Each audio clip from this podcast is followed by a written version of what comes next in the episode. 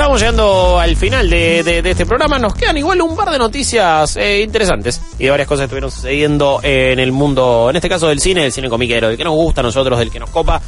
Y han pasado tantas cosas, tanto en el universo DC como en el universo Marvel. Como el universo. El universo, el agujero negro de Fortnite sigue ahí. Hay mucha Sí. gente perdida. Eh, por favor, pedimos solidaridad. O sea, Identidad para. ¿Alguien sí, quiere sí. pensar realmente en todas las personas que están en el agujero negro? Que lo Me siguen mirando 25k de personas. En un programa donde tenemos que hablar todo el tiempo, a mí me gustaría pedir un minuto de silencio por la gente que está eh, justamente No en el seas agujero la de Fortnite. botas. Ah, bueno, está bien. Disculpame en este caso. Eh, voy a seguir pegándole entonces. A que no tengo que pegarle. Eh, sí, vamos entonces a hablar en- de. hay una noticia que a mí no sé si me pone contento o me pone triste en este caso. Vamos a estar diciendo Steph, que Venom se podría cruzar con Spider-Man en el cine. Yo te digo que es muy probable que eso suceda porque Sony está poniendo todos los esfuerzos para que haya un crossover entre Toms, básicamente. Ok. Tenemos al director de Venom, Ruben Fleischer. Ok. Lo voy a pronunciar así. Fleischer. Fleischer. Fleischer. Fleischer. Eh, que. Ruben Fleischer nos cuenta un montón de cosas que estuvieron intentando construir alrededor de este crossover que hace mucho tiempo Sony tiene ganas que suceda, pero por el acuerdo entre Marvel y Sony no se estuvo pudiendo hacer. Ahora, al fin, y después de muchos idas y vueltas, mucha gente que tiraba basura por un lado, basura para el otro, pareciera que es un crossover más que posible y termina siendo como una batalla entre los dos personajes.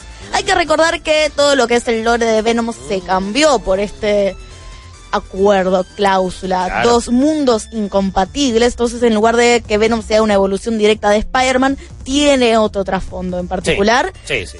para, digamos, no tener que jugársela a algún tipo de demanda. Es medio raro igual hacer un trasfondo que no tenga que ver con Spider-Man, pero bueno, podríamos ver en la secuela de Venom, que debería ser así como Civil War, Venom versus Spider-Man, no debería Sí. tener el nombre de Venom solamente, Ok. Ok, está lo cual bien. sería muy, muy, muy, muy justo. A ver. Hay que ver qué es lo que hacen en particular. Cambian de director también. Eso, Y eso quiero, es y quiero saber qué es lo que pensás, porque Fleischer no va a ser la persona que va a dirigir la película, sino Andy No. Serkis. Eh, Andy Serkis es la persona que actuó en Eh, em, claro, por supuesto, Gollum. O sea, Wakanda, sí. eh, él fue... el malo de eh, Black Panther. Sí, fue como el villano secundario de Claro. Black Panther en este caso. No puedo acordar ahora su nombre, era como también un traficante. Después Killmonger hace lo que, ha- lo que tiene que hacer con, es con como su medio personaje. el traficante que te olvidás, pero le daba una sazón a la A historia, ver, si a- querés. Andy Serkis, más allá de haber sido Gollum barra eh, también es un actorazo del carajo, ha hecho un montón de cuestiones que tienen que ver con motion capture, pero también ha actuado muchas veces sin un traje de movimiento, eh, ha puesto su voz también para un montón de cosas. Dirigió Mowgli, la leyenda del Hulk. También fue César en toda lo que es la trilogía de El planeta de los simios, la, la más reciente, por ejemplo. Sí. Entonces, eh, es alguien muy experimentado en, en un montón de cuestiones que tienen que ver con cómo hacer creíble personajes que no están ahí en cierto punto. Eh, así que no me disgusta para nada con un Venom que de por sí, si bien toda la película de superhéroes, ya cada todos tienen trajes que de repente son generados por computadora y ni siquiera la capa de Batman es orgánica. Sabemos que Tom Holland tiene los ojitos al descubierto, no tiene los Totalmente. ojitos sí, Sí, sí. Eso me re decepcionó, disculpame, pero me re decepcionó. Bueno, sobre todo cuando en, en el traje que, vino, que usó en Homecoming y Far From Home, veo que creo que tiene un traje, pero el que usa en lo que es Infinity War, Sí. eh, es el Armored Spider-Man. El chabón cuando filma tiene como un traje de captura de movimiento, o sea, ahí con los sensores, no tiene un traje de Spider-Man. claro. Y es como, eh, cuando a veces detrás de escena, decís, esto es medio choto, qué sé yo. es un gran no esfuerzo sé. actoral también. Y creo que Andy Full. Serkis puede ayudar también a coachar a gente que no es que no está acostumbrado a actuar como una super entidad de sí mismo, pero también de cómo sacar la mejor manera estas capturas CGI y seguir teniendo este oficio de actor que mucha gente no se puede adaptar. Ey, a mí no me gustó para nada. eh, como ya muchos saben, Venom me pareció un bochorno de película. Eh, pero fue una película extremadamente exitosa. Que cambie el director, para mí es una buena noticia. Y estoy pensando, ¿no? Si esto, o sea, eh, acá Fleischer sale a decir, bueno, eh, que todo está llevando un crossover. Y yo me pregunto, ¿eso es cuando se acabe el acuerdo por estas próximas películas entre Sony y Marvel? Que también sabemos que hubo mucho quilombo, Tom Holland jugó un papel súper importante para que esto se, se resuelva entre Bob Iger, o sea, lo que es Disney, y después también la gente de Sony. Qué feo, ¿no? Eh. es un pibe muy joven que le cayó una responsabilidad millonaria. Un gran poder conlleva una gran responsabilidad. Terminó siendo. Peter Parker, terminó siendo Spider-Man fuera, pero a ver, sí, el, el chabón se ve que no quería dejar de formar parte de algo que es más grande que él y de algo que lo, involucra de otra manera y no simplemente ser Peter Parker. Eh, así que se la jugó por eso, lo consiguió, pero el acuerdo es por algunas películas más.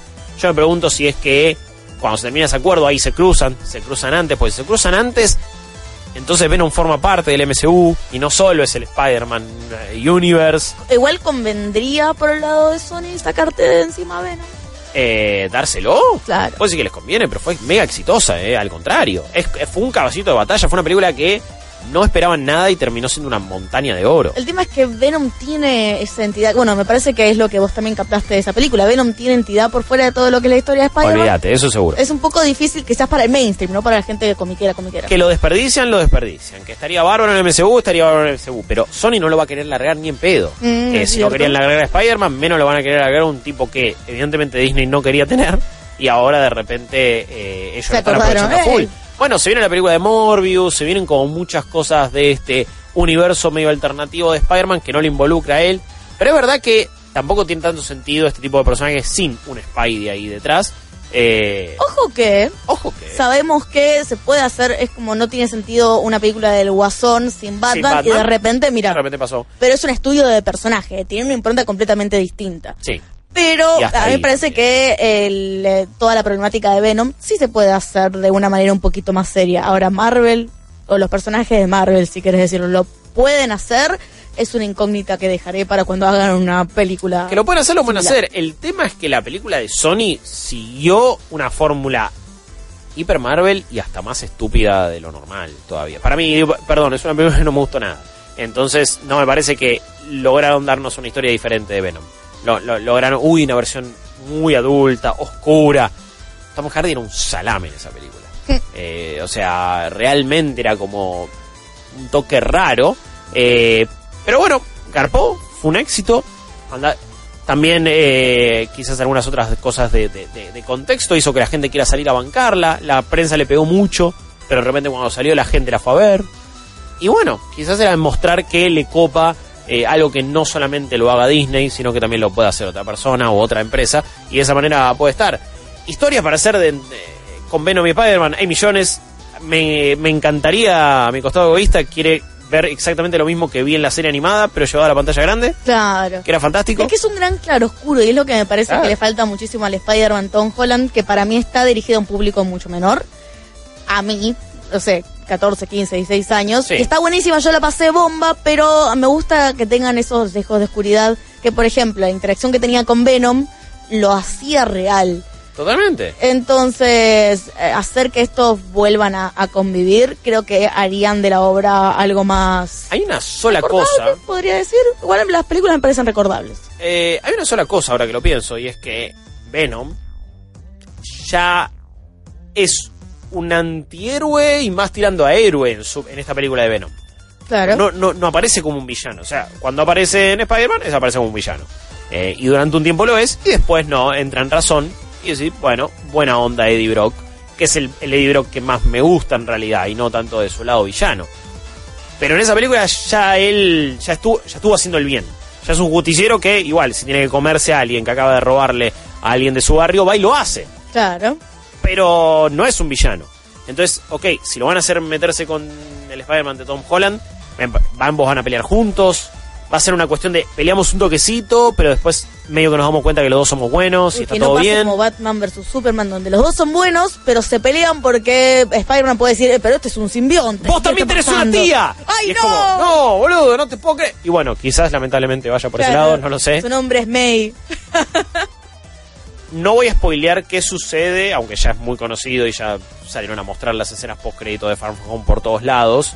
Pero sucede algo donde quizás podés meter a Eddie Brock en la historia de, de Spider-Man y que fueron creando, que tiene que ver más con el periodismo, con las eh, la escena, oh fuck. Sí, Claro, que es fantástica, por cierto. sí. Pero quizás pueda ir por ahí. Entra más por ese lado, juegan otros personajes que vimos justamente en ese momento de Far From Home, de esa segunda escena, no, primera escena post créditos. Eh, no sé, puede estar bueno, de una. Espero que sea una mejor película la secuela que la original, también. Sí. Y última, espero que hagan algo divertido y un buen encuentro entre Venom y Spider-Man y no, lamentablemente, lo que vimos en Spider-Man 3. Una última antes de irnos, es más para que tengan la información en este caso, tampoco tenemos tanto para analizar. Y no quiero pegarle a la persona que no está acá. Y no quiero pegarle a alguien sin pelota. Pero el oír, el organismo internacional de rumores, Oh. tiene que ser riguroso. Rippy en redes sociales admitió su error, pero acá tenemos que decir que lamentablemente Catwoman no es Sassy Beats, no es Tessa Thompson en este caso, Ok. no es tampoco Lupita Nyong'o, no es ninguna de las tres de la mesa chica, no es, eh, perdón, eh, Sassy Beats, no sé si lo había tirado, no es Gugu Mbatha Raw, Sí, no es la que había dicho nombre. Rippy, voy a decirlo así, sin pelos en la lengua. ¿Quién es? ¿Quién es, Guillo? Es Zoe Kravitz. Así que a este rumor yo le voy a poner falso. Zoe. Humo. La no. veo encima a Zoe Kravitz. Zoe Kravitz la recontra veo haciendo Bueno, de Selena Kyle. encima.